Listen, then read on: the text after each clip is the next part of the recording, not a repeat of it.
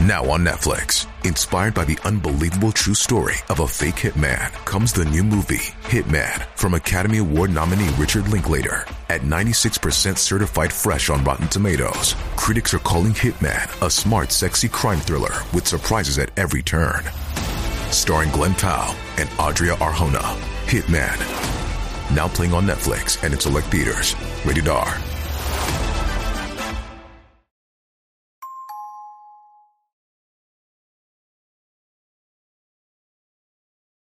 2015年11月11日未明、中島直子さん当時15歳が自ら命を絶った。中島直子さんは茨城県の取手市立藤代南中学校の3年生で幼い頃からピアノを習いコンクールにも出場しており数々の賞を受賞していた中学卒業後は都内の音楽の名門高校への進学を希望しておりそれも叶えられそうな方向で話が進んでいた矢先だった。不審に思った両親は直子さんの日記を見た。するとそこには直子さんの悲痛なメッセージが随所に書かれており集団で暴行に遭っていたことが判明した。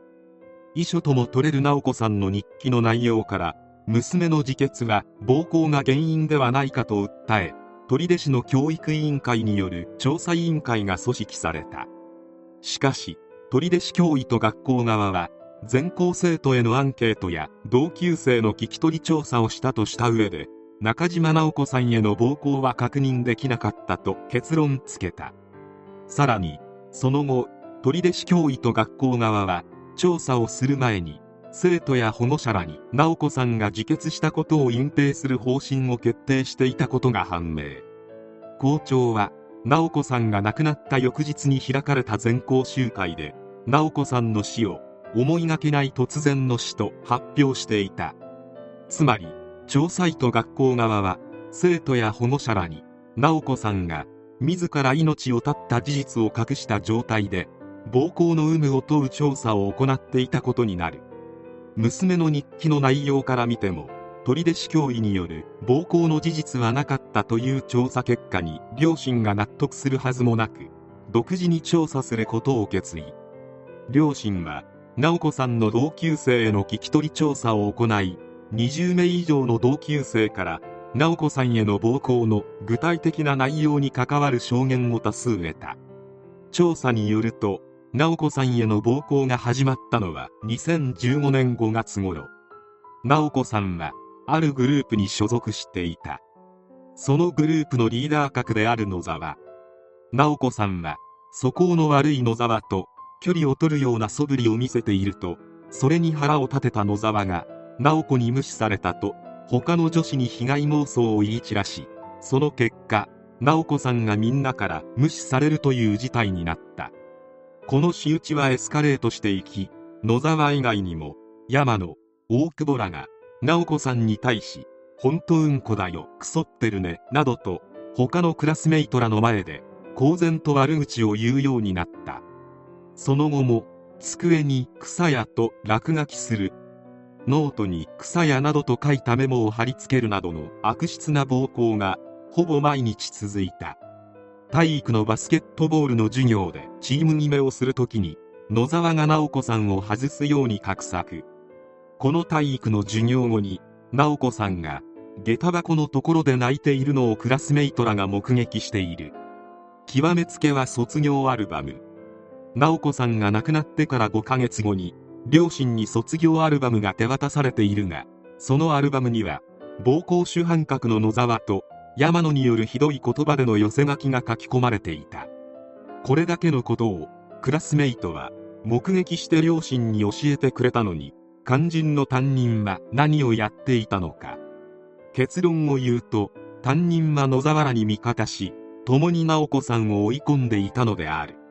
担任である佃はいわゆるスクールカースト上位の野沢らにとにかくエコひいきをしており野沢らが直子さんを呼び出して授業に遅刻した際などに直子さんだけをみんなの前で怒ったりした。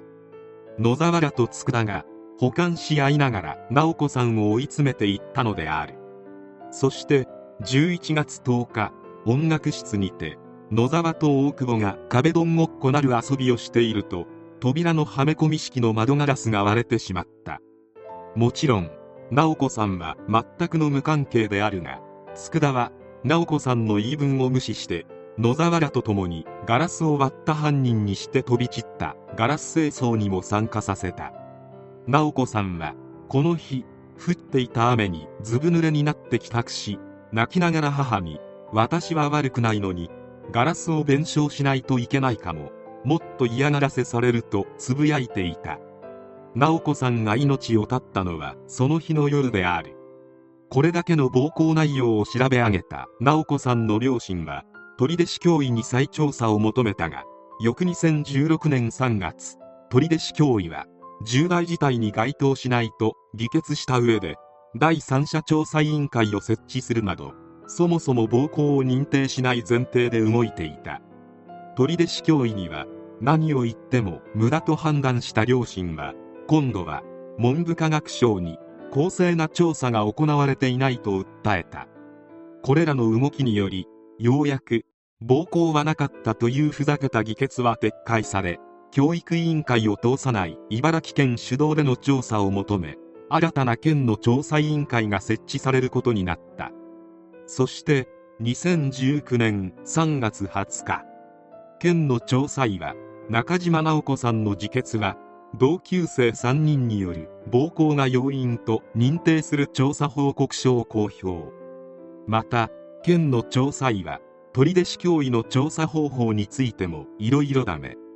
生徒からのヒアリングも極めて不十分と強く批判した。さらに県調査委は暴行行為を助長した担任教師佃についても担任教諭は指導を怠り生徒と一体となって直子さんを追い詰めたと認定したのだった。県庁で記者会見した直子さんの父は認定に3年以上かかったのはあまりにも長すぎたと述べ取手市教育委員会が当初重大事案に該当しないと判断したことへの不信感を改めてにじませた。そして一つの区切りのように捉えられるかもしれないが私たちは娘のことを背負って生きていかなければならないと声を絞り出した。取手市の藤井慎吾市長は会見し当初の対応が不適切だったために遺族に大変長い間心痛をかけたことに深くお詫びする。本来市の職責で調査しなければいけなかったと謝罪した。野沢山野大久保はその後普通に進学しており担任の佃は停職1ヶ月の懲戒処分を受けたもののその後は特に罰則もなく現在は変わらず英語教師を続けているようである。担任の佃であるが直子さんが亡くなった経緯を説明する保護者会などをことごとく欠席。全てを知っているはずの佃が出席をしないことに直子さんの父は逃げていると激怒していた。しかし佃は最後まで両親に説明することはなかった。県教委の隠蔽体質そして同級生さらには担任にも追い詰められ直子さんは命を絶ってしまった。ピアニストを目指して頑張っていたけなげな女性がなぜこんな目に遭わなければならない。佃らは逃げ切れたなどと思わないでほしい。世間がこの事件と佃らを思い出せるよう定期的に注意喚起していきたいと思う。